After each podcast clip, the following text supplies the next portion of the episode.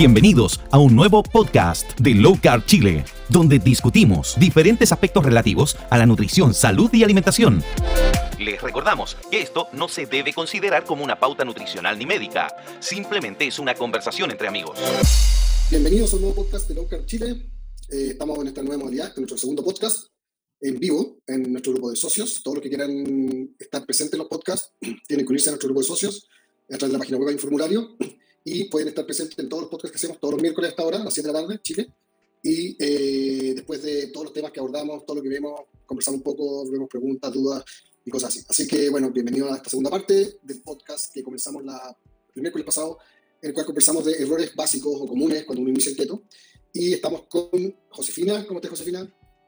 Muy, muy, muy bien. Aquí con este podcast entretenido. Me encanta, me encanta hacer estas cosas. Qué bueno, también con Mañoso, que está con un poco de problemas técnicos, no sé si puede responder. Mañoso. Sí, sí, estoy aquí eh, al habla. Qué bueno, qué bueno. Démosle. Entonces, voy a hacer un, voy a nombrar solamente los puntos que vimos la vez pasada. Son, uno, poca proteína y no variada, muchas plantas, comer hipocalórico, poca grasa, miedo a la grasa, mal aplicado el Bulletproof Coffee, falta de electrolitos, sodio, potasio, magnesio, que produce finalmente malestares. Esos fueron los puntos que abordamos, que conversamos en el podcast pasado. Y en este nuevo podcast vamos a ver otros puntos que nos quedaron pendientes, que quedaron igualmente interesantes. Y comenzamos. El número 6, que es abuso de los frutos secos. Frutos o postres keto, en realidad. Frutos secos o postres keto. Y vamos a, a ver más o menos de qué se trata eso. Dale, José, parte tú. Ok. Mira, voy a partir con una consulta que me hicieron hoy día en el Instagram. Y me dice una, una persona, ¿sabes qué? Yo llevo como eh, tres meses haciendo dieta keto, eh, ya estoy haciendo ayunos, pero no he bajado más, más de centímetros y no sé por qué será. Eh, porque yo como todo lo permitido, ¿será acaso que es porque yo como eh, de las harinas permitidas todos los días? yo, en, en realidad, ahí tienes tu respuesta. O sea, lo más probable es porque estás comiendo harinas permitidas que son eh, derivados de los frutos secos. ¿Y por qué hablamos del abuso? Los frutos secos también son un SOS, no es para llenarse con ellos, por eso hay una cantidad limitada de, de frutos secos a comer, y que siempre nosotros partimos como para dar un número, a mí no me gusta dar número, pero a veces las personas necesitan como ese conteo, 30 gramos diario como máximo, 30. Entonces, si yo pienso en una harina de almendra, que es de un fruto seco, ¿cuánto tendría que comer? 30 gramos. El problema es que las personas no comen esa cantidad, comen mucho más y se están llenando más de frutos secos que de comida real y además un error. Creen que de comiendo frutos secos agregan más grasas. Sí, puede que agreguen grasa, pero el tipo de grasa que están agregando es una grasa del tipo omega 6. Entonces ahí empieza un problemita porque el omega 6 es proinflamatorio. Eso es lo que podría yo mencionar. Y hay otro tema eh, con los frutos secos, que yo sé que le pasa a Diego, a mí también me pasa, y es eh, la- lo adictivos que son. Bueno, los postres igual son adictivos, pero eh, el otro día conversábamos con Diego que yo no me puedo comer un paquete de, de, de 40 gramos de... un- un perdón, no me puedo comer un puñado de, almendras. Eh, me como el paquete entero. no puedo comerme Pregunta. una, ¿cachai? Pregunta, ¿pero te las comes crudas, tostadas, saladas, todo? Eh, depende, depende. Depende. Todas. Eh, me gusta todas las formas. O las tuesto en, en, en algún aceitito con sal ahí y voy inventando. Tostadas y saladas son una droga, pero droga de la Son una droga, O sea, sí, ese es el tema. Yo Y, creo que va y- por el lado de la sal, más que del fruto solamente Sí, la sal. porque puede si te ser. come la almendra cruda, sin sal, eh, sí, tiene otro sabor. eh, pero cuando sí, eso como que me patea. Eso como que la almendra cruda y, y sin sal, como que me patea rápidamente. Pero en cambio, tostada y con sal, oh. Eh, y, y el problema con los dulces que, que, que hay que entender, de los postres keto me refiero, eh, hay que entender que eh, hay que reconocerse adictos. Por eso llegamos a esto. Y cuando tú te reconoces adicto, eh, es, como cambiar, eh, es como cambiar de copete nomás, ¿no? Se- sigues siendo adicto. la idea no es cambiar de copete, la idea es eliminarlo. Entonces, es cierto, hay veces que entramos en esta ansiedad de algo dulce, bueno, ahí lo introduces, pero que no sea todos los días o cada dos días, ¿no? Algo que ni, ni lleves el conteo, así muy para adelante, el- el- el distanciado en el tiempo. Yo, mi experiencia también, a ver, hay frutos secos, me encanta el salado, y hay frutos secos que me hacen mal y frutos secos que me hacen menos mal, ¿ya? No hay ningún fruto seco que me sienta como espectacular después, pero hay unos que me hacen mal y muy mal y otros que me hacen menos mal. Por ejemplo, la- las almendras saladas me encantan, pero me hacen mal, o sea, me despierto al otro día inflado, terrible. Pero, por ejemplo, descubrí las avellanas chilenas, que no me hacen tan mal en realidad, ¿ya? Eh, será porque son más semillas, puede ser, no sé. Pero las avellanas europeas me hacen pésimo, o sea, cosas que me hacen mal son las avellanas europeas, las chilenas no. Eh, el tema es que es lo que mencionaba, de, de- a ver, un puñado de frutos secos, un puñado de almendras con la mano, ya, el fruto seco clásico, la almendra o la nuez, un puñado. no caben muchas almendras y muchas nueces. O sea, cabe un resto que uno le pone un estándar y dice, ok, un puñado es suficiente. Si tú haces harina, en un puñado te pueden caber 200 gramos de harina, o sea, 150 gramos de harina. Esos son muchos frutos secos.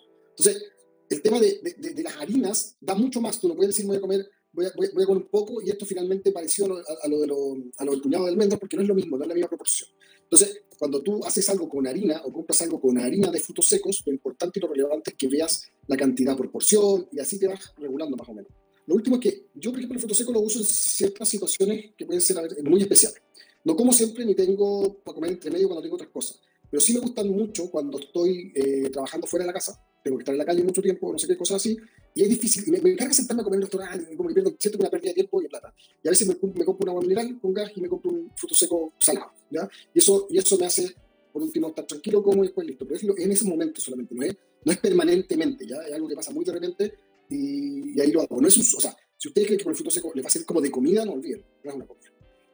Sí, y en, en, función de eso, que hay muchas personas que dicen, ah, pero si son harinas permitidas, ¿por qué no puedo comer? A ver, eh, puede ser permitida, pero no significa que tengas que comer todos los días y a cada rato, ¿ya? Porque, eh, como pasa con algunas personas que, que puede que les, no sé, les haga mal eh, el brócoli, por decir algo, ah, pero es una verdura permitida, sí es permitida, pero si te inflama, te hace mal, eh, la evitas. ¿Ya? Entonces, en el caso de las harinas, de las harinas estas eh, que son como la de almendra, de linaza, de nuez, de maravilla, hay un montón de tipos de harina, la verdad que cualquiera de esas sigue siendo harina. Y nosotros en nuestros grupos de apoyo, cuando alguien quiere comer algo porque tiene adicción por, por comer pan o la textura, les decimos que elijan una comida de la semana para poder hacer ese pancito, ese muffin o qué sé yo, pero con la dosis correspondiente. Esto es como porque si no sería cambiar un vicio por otro, cambiar pan por otro pan. Y, de, y decir que el pan nuevo es como, eh, no, como es permitido, es saludable comer, pero, pero siempre empieza el problema de que abusan de este producto y, y hay alternativas mejores. Hay mucho, mucho mejores. Eh, por ejemplo, con que si alguien hace un apanado, un producto como pescado apanado, eh, un dato, hagan chicharrones, los dejan bien crujientes, los muelen y ocupan los chicharrones molidos como, como harina para el adobo y, y queda muy, muy rico y es mucho más sano que una harina de almendra y más barato, más económico si tampoco es obligación comprar este tipo de harina, ¿ya?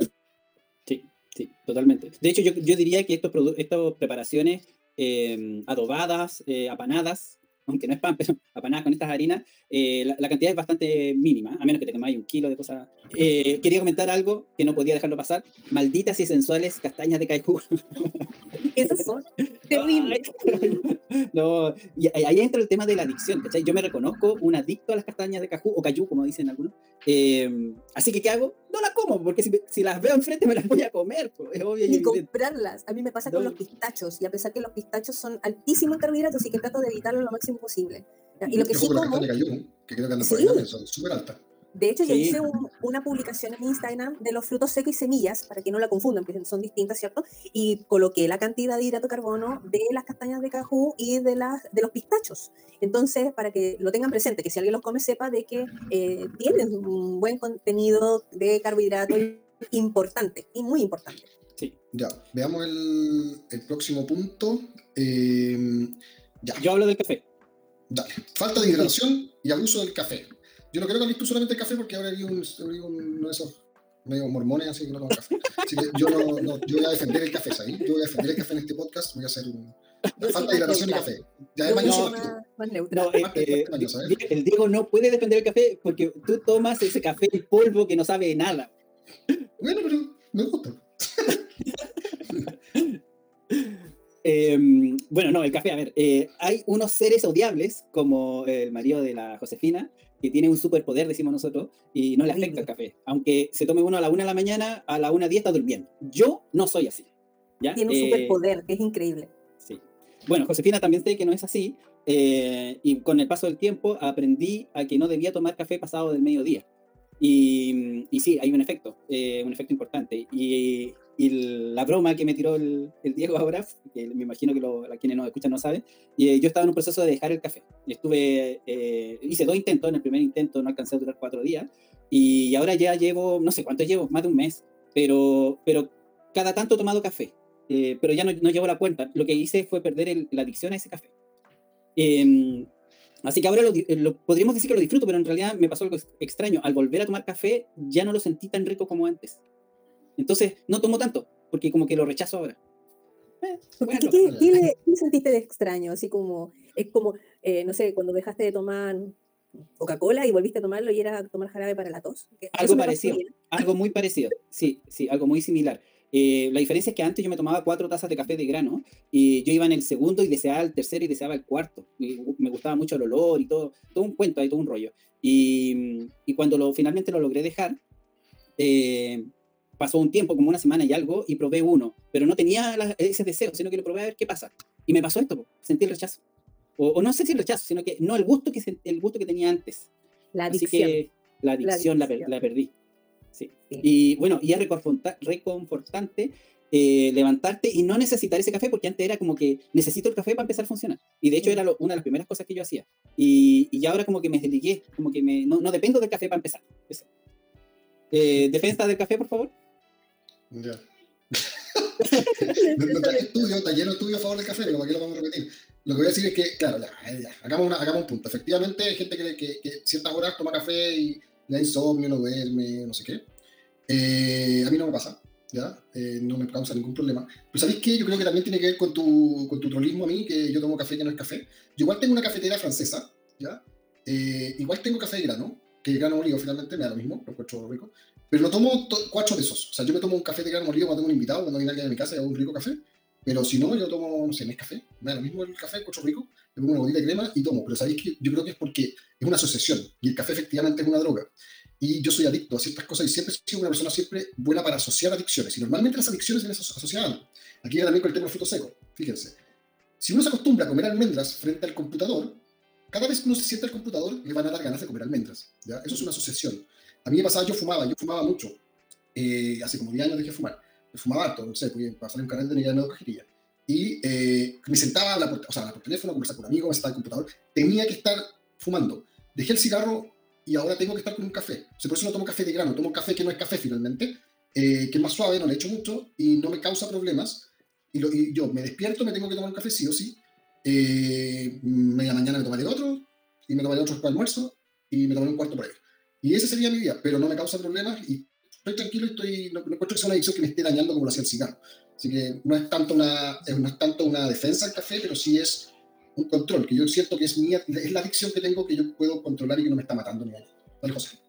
Sí, lo quería mencionar, que, por ejemplo, a mí me pasa ahora que yo me tomo un café de en polvo, nada más, del baratito, en la mañana, pero es uno normal, un tazón normal con un poco de, de, nata o crema para cortarlo, porque a mí el café solo no me gusta.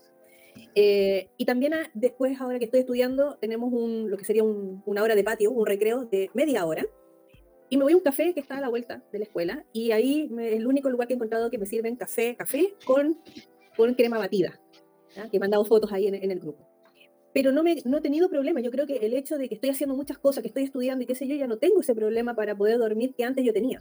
Ya que era el tema del cortisol, que alguien preguntaba por ahí si te afecta el cortisol. Claro, claro que sí, pero no es el único factor. Entonces, eh, no he tenido tampoco, como les digo, no he tenido problemas para dormir, porque estoy tan cansada que me acuesto y ya me duermo. Y, y claro, hay personas que no tienen problema. No, ¿Para qué vamos a negarlo? No tienen problema. Pero yo creo que sí tienen que reducir el consumo de café, especialmente de grano. Hay que diferenciar cuando hablamos de café de grano, café instantáneo, liofilizado, porque, porque la, el contenido de cafeína también es distinto en cada uno de ellos. Oye, hay que eh, acotar eso, o bueno, en mi experiencia, que yo empecé a tener problemas para dormir, incluso no tomando café después del mediodía. Eh, eh, porque era tanto, me tomaba estas cuatro tazas dentro de la mañana, pero era igual tanto que me afectaba. Y así que después bajé a, descafeinado, café de grano descafeinado. Y se me quitaron los problemas para dormir y después con el paso del tiempo aparecieron nuevamente. Y, mm, y cuando me paso al té, y eso es lo curioso del café, que después investigando y leyendo, eh, el té tiene tanta más cafeína que, el café. Entonces, pero nunca tuve problemas con el té, este problema de adicción del té. Y es porque eh, se han encontrado más de 800 sustancias en el café que no se sabe qué crestas son. Entonces, mi problema con el café no es la cafeína, es algo más que está dentro de estas 800 sustancias que nadie sabe qué son.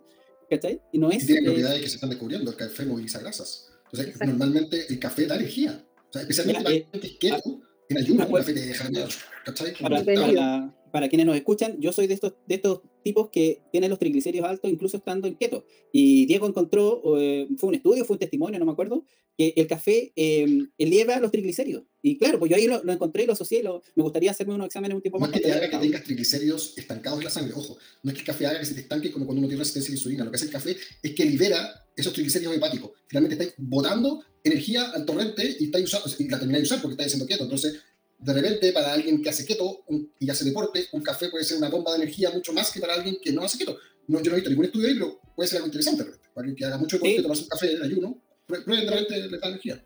Y relacionándolo con el tema de la hidratación, ojo, que tomar café no se puede sumar como un líquido hidratante porque el café de hecho es deshidratante, tiene tendencia incluso de, de ser diurético. porque uno toma café y te da incluso ganas de orinar. Entonces no se puede considerar que yo me tome un montón de tazones de café como sumarlos a la cantidad de agua de hidratación. Y por otro lado, el tema del té, hay personas, y hubo un caso que nos comentaron hace mucho tiempo atrás, eh, de una persona que mm, también no podía dormir en la noche y se dio cuenta que era el té verde el que tomaba él en la noche y no podía dormir. El té verde no se puede tomar tampoco en la noche. Entonces, no le echemos la culpa solamente al café, ¿ya? pero nosotros tenemos que aprender, incluso el mate. Si no me equivoco, el mate también provoca subidón, entonces también tiene problemas las personas para dormir si toman mate en la noche. Sí, oye, y otra cosa que es curiosa, porque eh, es reconocido por todos que el café provoca adicción. Y, y, hay estudios, mil estudios a favor del café y hay otros mil estudios en contra del café. Curiosamente, lo mismo que pasa con los carbohidratos, es exactamente lo mismo. Y con la grasa, y con la carne, y con todas las cosas en realidad. No, pero, pero las grasas no provocan adicción. Ah, no, no, por adicción no, eh, ya, veamos el próximo, veamos el próximo que es pensar en formato tradicional, desayuno, almuerzo, eh, eh, cena. No, antes de ese se nos olvidó el tema de, la hidratación, que es sumamente importante hidratarse en este, en este cuento. Ah, sí. por, un montón de factores. uno de los principales que hemos notado, o que yo he notado, es que la gente cuando se mete a esto toma poca sal. Cuando hay falta de, sodio es porque no vas a generar sed. Es lo mismo que cuando vas a, comprar comida china y pasáis toda la tarde tomando agua, es porque había mucho, mucho sodio en ese, en ese alimento y quieres, apagar esa sed con agua. Entonces, cuando te metes a keto, muchos no le aplican tanta sal a sus comidas y por ende no toman tanta agua. La sed hay que crearla. ¿Ya? Eso de que eh, hay que tomar un litro, dos litros, tres litros, no, o sea, es, es como que el cuerpo te va a pedir cuánta agua beber para mantener un equilibrio, porque tampoco es la idea tomarme 5 o 6 litros de agua y estar todo el día orinando y haciendo trabajar a los riñones en forma absurda. Es, especialmente para, especialmente las personas que eh, empiezan a tener de nuevo estreñimiento, ojo, que, a pesar del magnesio tienen estreñimiento, que empiezan tal vez con dolores musculares o hasta con calambres, ojo con el consumo de agua, ojo, porque hay que tener un equilibrio. Algunos dicen, yo me tomo el magnesio, como mi sal regularmente pon atención al agua, tal vez te está faltando esa parte. Entonces, eh, la hidratación es muy importante eh, en este tema de la alimentación. Eh, hay un punto que tiene que ver con que hay un punto que tiene que ver con que cuál es la razón de por qué necesitamos agua y especialmente cuando estamos empezando en keto. No voy a hablar del tema que es un elemento esencial, porque obvio. Estoy hablando de que cuando uno, cuando uno llega de una alimentación alta en carbohidratos, viene con la insulina muy elevada. Y la insulina es una hormona que genera retención. O sea, tú en rigor, en rigor, cuando comes carbohidratos no necesitas tanta sal que cuando no comes carbohidratos. ¿ya? ¿Por qué? Porque te hace retener la insulina. No es que sea algo bueno, pero te hace retener mucho. Muchos minerales, electrolitos, todo tipo de cosas a nivel renal especialmente. Cuando tú haces keto, bajas esa insulina y reduce tu, tu, glucosa retenida, o sea, glucógeno, toda esa glucosa que tenías guardada, la vas botando. Y cada molécula de glucosa tiene dos moléculas de agua, dos a tres moléculas de agua. Por ende, botas mucha agua. Y con el agua botas electrolito. Entonces, por eso necesitamos tomar agua. Y efectivamente, al principio cuesta más, al principio no le da mucha sed. Es como que forzarse. Entonces, en rigor, lo que decía Mañoso y la José es real. O sea, tú vas tomando sal, aumenta la sal, te va a dar más sed y va a llegar un momento en que tomas agua y cada vez te va dando más sed. Y es impresionante. Mientras más agua tomas, más sed te da. Y ahí es cuando estás cachando que tu cuerpo está empezando a responder a esa sed como innata que uno tiene de, de, de, instinto. Sí. Pasemos. Ya, el otro. pasemos a pensar en formato tradicional: desayuno, almuerzo y cena. Ah, ya. Yo voy a hablar de eso. Dale, parte tú entonces. Ya, lo que pasa es que eh, hay mucha costumbre, incluso eh, hay ciertas cosas que son como costumbres, como por ejemplo ir al baño. es una costumbre de ir a la misma hora, tomarse el café a la misma hora. Ya, ¿qué sucede? Que nosotros todos, eh, por lo menos en este lado del mundo, comemos tres veces al día con snacks intermedios. muy, es muy cerca eso de lo que pregonan las noticias tradicionales. Entonces, en el desayuno, ¿qué come la gente normalmente? Pan con algo. En el almuerzo, que es una comida fuerte, o la comida fuerte del día, y después en la, en la once, eh, la once cena, la, la vasta mayoría come pan con algo. Entonces, tenemos una sola comida en el día, y cuando a, las personas le sacas el pan, eh, se pregunta, ¿y qué como? Esa es la pregunta típica. Y em, yo siempre respondo, come comida. lo mismo que podrías comer al almuerzo, pero a las 7 de la mañana, a las 8 de la mañana. Depende de tu hambre. ¿Tenías hambre suficiente como para comerte un tremendo bistec con huevo a las 7 de la mañana? Entonces comete eso. Hay que romper ese esquema, porque cuando rompes, sales del esquema desayuno, almuerzo, cena, sino que piensas en comida, ahí se te abre un abanico enorme de posibilidades. Sí, ahí, hay una, una, cosa que quiero mencionar porque va a haber personas de otros países. En Chile se toma 11 que es como una merienda, donde siempre hay algún líquido caliente si es invierno, y pan con algo, porque el pan se usa casi como cuchara. Entonces, el, el tema es de también, y lo he visto en varias personas, que en Chile hace un tiempo, cuando se habló del método GRES, en ese momento la persona que lanzó este, este proyecto, este método, dio un ejemplo de un desayuno y se le ocurrió decir huevos con tocino y quedó como institucionalizado que tienes que comer huevos con tocino en la mañana. Entonces la gente está todas las mañanas comiendo huevos, lo cual no quiere decir que sea malo, sino que llega un momento que me dice estoy hasta arriba de comer huevos, ya no quiero ver los huevos, no, ya no me gusta. Entonces el tema es la variedad, o sea, no está escrito ahí, pero a fuego de que en la primera comida de la mañana tengan que ser huevos, como dice Mañoso, que sea comida y que esa comida sea lo que ustedes quieran. Hoy día había una persona que puso en Twitter una foto de su desayuno, supuesto desayuno, y era eh, palta o aguacate, con dos latas de atún, con, con, tres huevos molidos, con cebolla, le colocó lo que se le ocurrió. Entonces, esa es la idea, que al sacar el chip de, de esta estructura rígida de desayuno, almuerzo, comida y cena, que sea comida, comida, comida. Y que cuando empiecen a estructurarlo de esa manera, también piensen cuál es la comida que debería ser la más importante, la más energética, la, ¿cierto? La más importante es la primera. ¿A qué hora es la primera comida? Cuando te No tiene que ser a las 8 de la mañana ni a las 7 de la mañana, puede ser a las 3 de la tarde, pero que esa sea la más importante, no la última de la, de la noche cuando se van a ir a dormir. Porque ¿en qué van a gastar las energías durmiendo? No voy a decir la frase que digo siempre. Esa, esa, ese tema, a ver, desayuno es desayunar, cortar el ayuno. ¿ya? El ayuno, a la hora que sea, uno tiene hambre, uno come. Yo les voy a contar mi experiencia en relación a las comidas. Yo normalmente como comía tarde, ¿ya? ¿Por qué? Por un tema de que me gusta con la Vale ver series, soy bueno para ver series, y es la hora en que mis hijas están durmiendo, es como el único momento que me puedo sentar eh, y nos comemos algo viendo una serie, ¿ya? Y es como el, nuestro momento, le decimos, ¿ya? Pero efectivamente despertaba súper incómodo, ¿ya? Y despertaba incómodo, despertaba mal de la guata, y hicimos un cambio.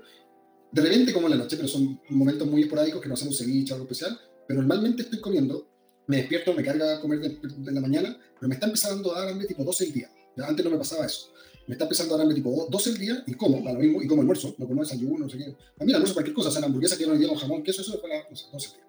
Y eh, de ahí, tipo 4, 5, que hay una ventana bastante corta, me da hambre de nuevo, como algo de nuevo, si tengo hambre, si no me pasa por otro día, y listo. Y quedé impecable, despierto mucho mejor, estoy súper bien y veo series de otra forma. Eh, chao, no sé, no comemos nada, pero vemos series. Pero ese es como el ese es como el, finalmente el, cambio que hicimos en algunos momentos. Otro día no hacemos un asadito, que era cierto en la noche, y listo, tranquilo. Pero en el común de la vida traté de bajar un poco el horario de la comida porque sí despertaba con la guata pesada y me caía mal. Oye, ¿les puedo contar una experiencia que me pasó? Dale, dale.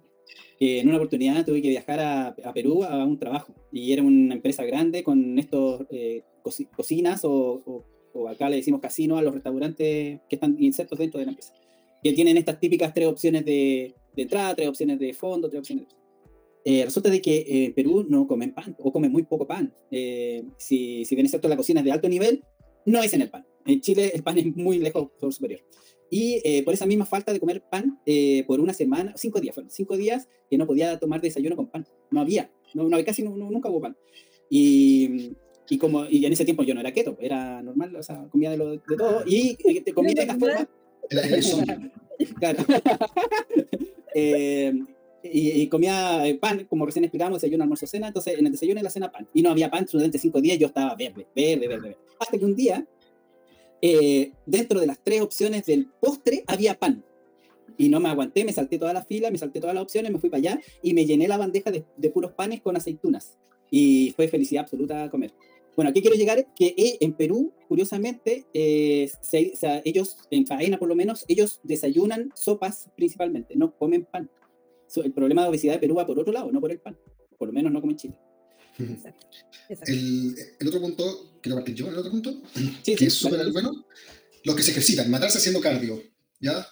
Está, esto viene de la creencia de que las calorías son lo que importan y que lo, y que lo relevante para bajar de peso es que tener un déficit calórico y que por ende da lo mismo lo que comas mientras tengas un déficit calórico eh, y ese déficit lo puedes lograr comiendo menos o haciendo más deporte.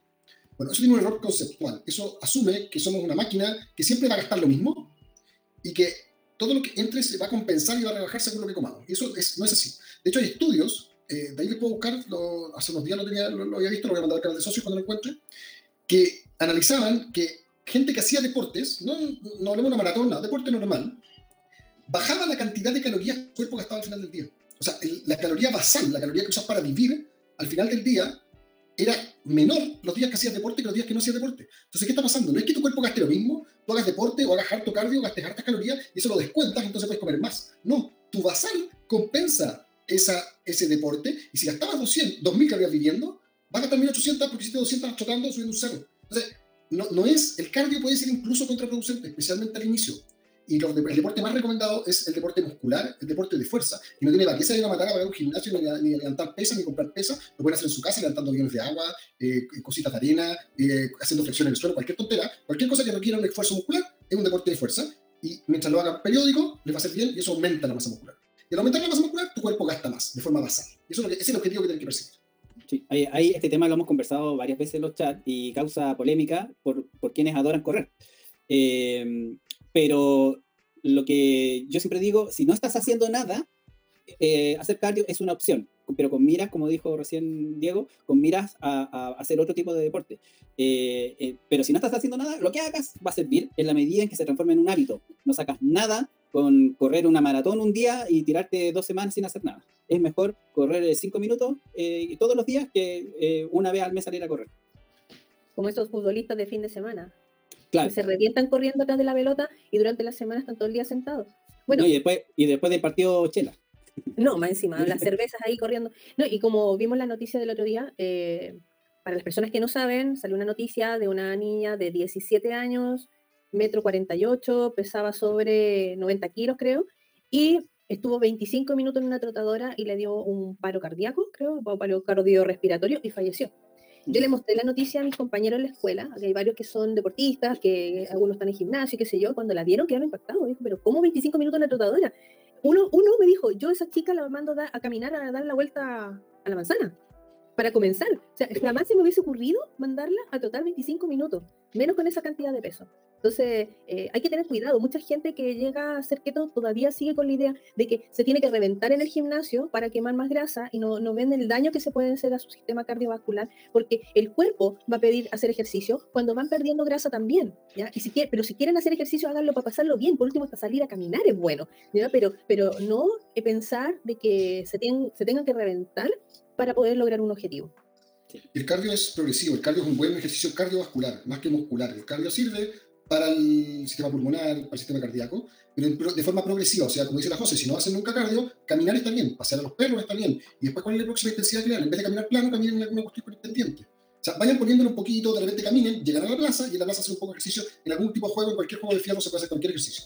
Y vayan poniéndole un poco más de intensidad a ese tipo, después prueban trotar un poquito, pero si les gusta, hay gente que le encanta trotar, hay gente que, que lo pasa bien, le emociona, a mí me gusta andar en bicicleta, al grupo, por ejemplo, al tuto le encanta trotar todas las mañanas y carga trotar, hagan lo que les gusta, Si, si les gusta, súper bien. Mal no les va a hacer si lo hacen progresivo y busquen siempre mantener una buena masa muscular. Eso está totalmente relacionado con la longevidad. O sea, la masa muscular está. O sea, cuando uno va a una persona adulta eh, de la tercera edad y dice, a ver, esa persona llega a su tercera sin masa muscular, no hace nada, se sienta, se le ve el pellejo y los huesos, ahí es cuando ya está mal, ahí está ahí al final. O sea, lo importante es mantener un buen, un buen estructura corporal.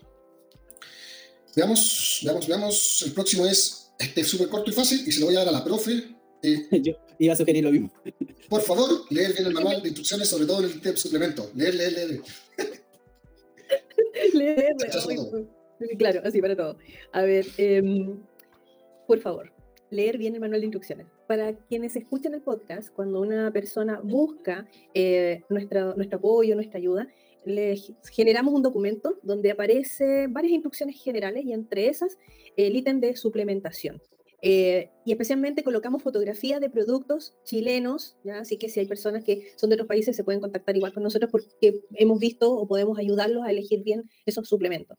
¿Y por qué digo esto? Especialmente para la gente que tiene ese manual de instrucciones. Lean bien los ingredientes, por favor, y tomen en cuenta de que independiente de lo que podamos nosotros eh, ofrecer, no, no sé si ofrecer, sugerir más que todo, es porque hemos visto que esos productos son los correctos. Y que en la farmacia, aunque le digan, no, si es el mismo, en la farmacia les van a vender lo que ellos quieran, no lo que ustedes necesiten.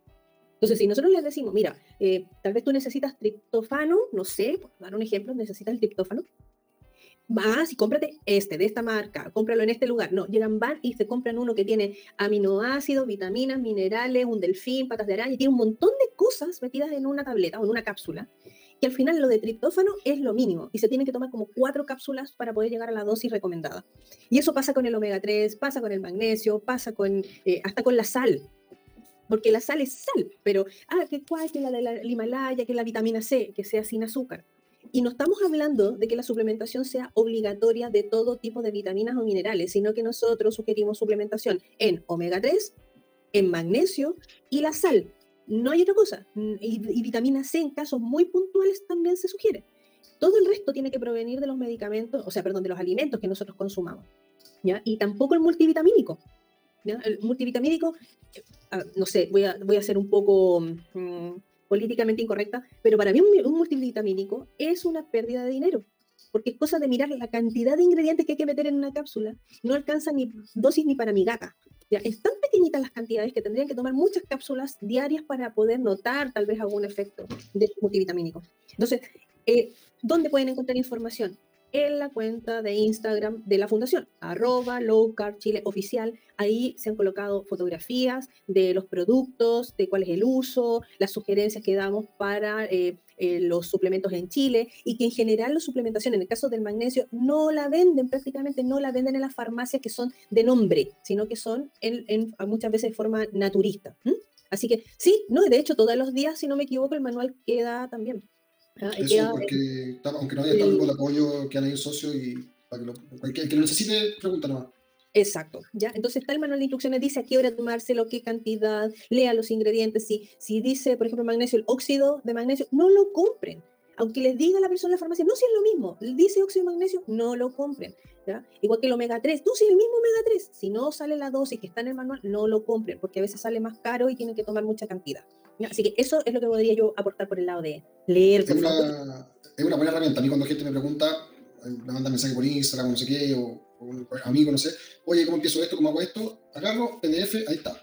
Eh, y si te interesa seguir estudiando, vayas a ver los documentales, y una vez que hayas visto los documentales, hayas leído el manual, te interesaba, te gusta, y pues después conversamos. Así como va a estar lateando desde el principio de la Así que una buena herramienta para la persona que le pregunte a usted, y ahí tienen todo listo. Sí, de hecho yo también hago algo parecido, alguien me pregunta, ahí está. Y hazme llegar tus dudas. Y si pasan dos o tres días, y me ha pasado muchas veces, y no me preguntan nada, es porque nunca hubo interés. Exacto, eso, es muy filtro. Sí, una cosa que, que, dicen por ahí que hablan de la vitamina C, está en el manual de instrucciones, ¿ya? pero en los casos puntuales, porque por ejemplo la interacción de proteínas con magnesio y con vitamina C eh, promueven la producción de colágeno. Entonces, cuando las personas empiezan a bajar eh, grasa y empiezan a, vez a sentir la piel un poco más suelta, entonces una buena forma es el aporte de omega 3 más el de la vitamina C, ¿ya? Pero, pero va por ese lado, ¿ya? No es que ustedes lo necesiten si están comiendo correctamente una alimentación baja en carbohidratos. Ya, veamos el último, es decidir realmente si quieren seguir nuestra sugerencia, de que hay muchas cuentas errando en alimentación cetogénica y las hará equivocarse, dudar y cometer errores básicos. ¿A qué vamos con esto? Mira, nosotros no hacemos esto, no una atención médica, atención nutricional, aquí no, no hay una pauta, si ustedes quieren ir al médico, vayan al médico, no hay ningún problema. Eh, aquí nosotros lo que hacemos es, si ustedes investigan, deciden y dicen, oye, quiero eh, hacer este tipo de alimentación, me parece interesante, encuentro que es la forma correcta, eh, nosotros el apoyo que brindamos es a enseñarte cómo se hace bien. O sea, la información que está, nosotros te enseñamos cómo se hace correctamente. Para eso estudiamos los estudios, vemos todo. Hacemos asesoría, lo que hacemos es básicamente eso. O sea, si tú, tienes la opción, te metes al grupo de Facebook, a Google, está toda la información, nosotros hacemos, hicimos el filtro lo aprendimos, llevamos años estudiándolo y te entregamos la información correcta. Eso es finalmente, eh, no es otra cosa que eso. Y eh, no sé, José, ¿algo respecto a esto? Sí, yo quiero mencionar de que nosotros em, no, no podemos, a ver, ¿cómo lo, ¿cómo lo, podría plantear? Pero si hay una persona que me dice que está con nutricionista, que va al médico y, y, me pregunta a mí qué opino yo, o sea, eh, si tú estás con, con, profesionales de la salud, algo que yo no soy, yo no puedo darte ninguna indicación. Y si tú decides cuidarte eh, con las indicaciones que te dé tu médico y tu nutricionista, perfecto, ya tomaste la decisión. Lo que yo puedo opinar aquí está de más. Y por eso nosotros, cuando ofrecemos nuestro apoyo, es, es, un poco dar un salto de fe con un grupo de personas que sin ser del área de salud, como dijo Diego, hemos leído, hemos ido aprendiendo, compartimos estudios y todo, y vemos la experiencia con las personas para hacer lo mejor por cada uno de ustedes. Entonces, e, e, ese, esa, esa eh, esa confianza, eh, eh, lo ideal es que no andar picoteando en un montón de redes sociales porque, ah, es que leí que tomar agua con limón reduce las grasas, por decir alguna cosa. O leí de aquí que hay que tomar bicarbonato. Eh, si nosotros no lo indicamos, no se hace. Sé que pueden existir dudas, pero traten de no andar picoteando en redes sociales porque casi muchas redes sociales se aplica el a mí me funcionaísmo. Y como que a mí me funcionó, entonces por eso lo doy a entender. No, a mí me funcionó comer frutos secos en la mañana y hacer ayuno de 24 horas. Es ridículo.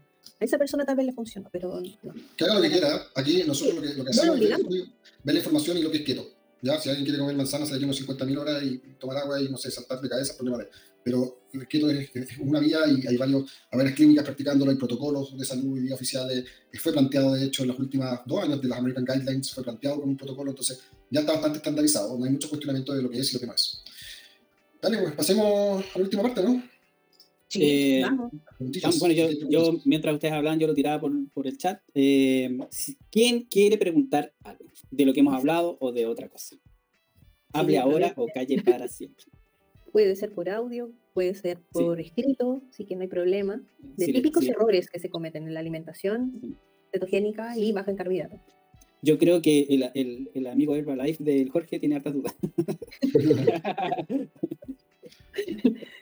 No, resulta interesante. Bueno, en, general también quiero, quiero sumar un poco eh, suplementación. Por favor, no se anden suplementando porque sí. Eh, primero háganse exámenes para ver si realmente están carentes de algo, porque esta alimentación es muy nutritiva. Si ustedes comen correctamente, tienen todo el aporte de vitaminas y minerales. Serían casos muy puntuales que necesiten un tipo de suplementación. Usen su dinero juiciosamente y compren alimentos que realmente sean altos en nutrientes y, y no gastarse el dinero en batidos, en cápsulas, en, en, hierbitas y un montón de cosas que tal vez el aporte para, para que tengan un efecto van a tener que estar tomando meses esas cápsulas. Entonces, por eso como dice el André, y me gusta su frase, por favor, coman y coman comida real. ¿sí? Oye, y si te menciona el costo, y se nos, se nos fue mencionar eso cuando tocamos el tema de la harina. Mucha gente que se mete a keto dice que keto es caro. Claro, porque se empiezan, empiezan a homologar lo que les faltaba, que comían antes, en panes, en dulces, en pay, en cuánta cosa, y eso necesariamente lleva harinas, harinas eh, de las que nosotros tenemos, ¿cierto? Almendra, coco y varias. Y lamentablemente esos productos son caros. Y evidentemente... Sí, súmale los endulzantes. Si se les ocurre hacer postres dulces, que compren unos endulzantes que son carísimos también. Exacto. Y hay que, al por mayor, la harina de almendra sin piel la voy a encontrar en 7 lucas. Cáchate, al por mayor. Por menor, 12 lucas. La harina de almendras con piel, 6 lucas al por mayor, 9 lucas al, al, minorista. Son, o sea, si tú cachas que la harina normal de un pan de marraqueta sale 600 pesos el kilo, o sea, no, no hay ninguna posibilidad de, de que una salga relativamente parecido. Sí, y una cosa puntual, por favor, ojo cuando pongan en algunas publicaciones que venden productos panes keto que cuesten 3 mil pesos, que son como 3 euros, porque si son muy baratos, duden de la calidad de los ingredientes. Que no, te dan harinas con eso. No, para el costo. El costo del el costo de la luz, el costo del gas, el costo de la harina, nada, la piel. Nada. Ya, parece que no hay preguntas. Todo ¿No hay preguntas? Y puras, puras tallas nomás. Ah, y hay una. Sí, la María Graciela. Hola María. Hola, a todos. Oye, qué rico escucharlo. Mire, yo tengo una duda hace tiempo y la verdad es que em, estoy iniciando con, con, mi hijo de 12 años eh, la alimentación eh, cetogénica, digamos, comiendo muy bajito en carbo. Pero yo no sé si eso tiene contraindicación para él, porque él está gordito, está obeso, o sea, tiene mucho sobrepeso, porque comen cositas dulces con mi marido, con mi otro hijo, entonces yo estoy tratando a él de eh, ponerlo como en línea conmigo, pero yo no sé si tendrá él que, que tener algo diferente a lo mío. Mira, yo tengo una niñita de 7 años eh, y tengo una guagua que es keto, o sea, desde que nació fue keto. Y si los carbohidratos no son esenciales al, a la edad nuestra, no son esenciales cuando somos chicos, no son esenciales cuando estamos embarazados, no son esenciales cuando somos viejos, no son esenciales nunca, ¿ya? No son esenciales en algún momento. Lo que ocurre es que los niños, como las personas, las mujeres embarazadas, en lactancia, tienen mayor gasto, ¿ya? Y además están en crecimiento, por ende requieren una calidad y cantidad de nutrientes mayor. O sea, lo que hay que preocuparse con los niños es que coman bien, buena calidad, buena comida y además que, no, y que coman suficiente. ¿ya? Un niño no puede estar poniéndole mucho en ayuno ni cosas así, el niño tiene que comer ¿ya? cuando tiene hambre. Y que coma buena comida porque está en crecimiento. Requiere buena grasa, requiere desarrollar su cerebro, requiere una estructura celular importante. Entonces, lo que más hay que preocuparse es eso, más la calidad. No todos los días la, misma comida, no todos los días salchichas con queso, no o sea, tratar de variar buenas carnes, buenas verduras, darle con contundencia, no pura lechuga. Eh, y eso, eso, es lo que diría yo, y basado también en mi experiencia, porque yo, mis niños sí a mis dos hijas les doy keto, básicamente. Eh, bueno, yo no, no, tengo hijos chicos, pero tengo una, el caso de mi sobrina, de 5 años, que bajó considerablemente, mucho, mucho diría yo, y, y, el, único que yo te puedo transmitir es que eh, todo lo que dijo Diego, pero lo que le pasó a ella es que, eh, a diferencia, porque el Diego dijo que tenía dos, dos hijos y uno nació quieto, entonces él, ese, niño nunca sufrió o pasó lo que vivió el mayor, que hubo un tiempo en donde comía lecera. Entonces, cuando pasan a keto, extrañan esto. Y el caso de mi sobrina es que extrañaba mucho las cosas dulces. Entonces, ahí mi, mi hermana, que se llevaba meses en keto, le echó mano a la pastelería de keto para sacarle el gustito cada cierto tiempo.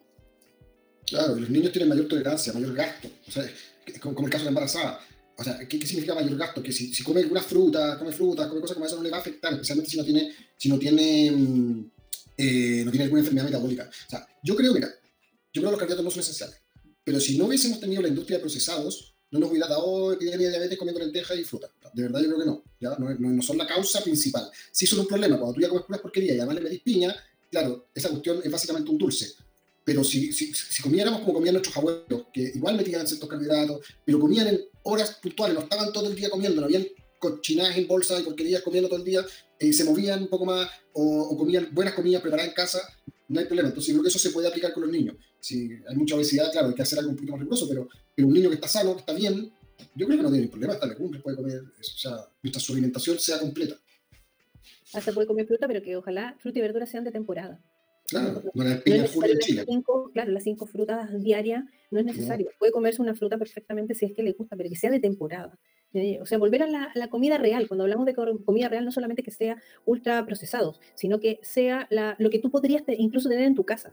Eh, si pudiese tener una vaca o tener gallinas, sacar huevitos, hacer mantequilla, pero eso, pero tú en tu casa no vas a hacer doritos, ni margarina, ¿cierto? Ni aceite de girasol. Entonces, a, eso es lo que, lo que apunta eh, la alimentación real y consciente.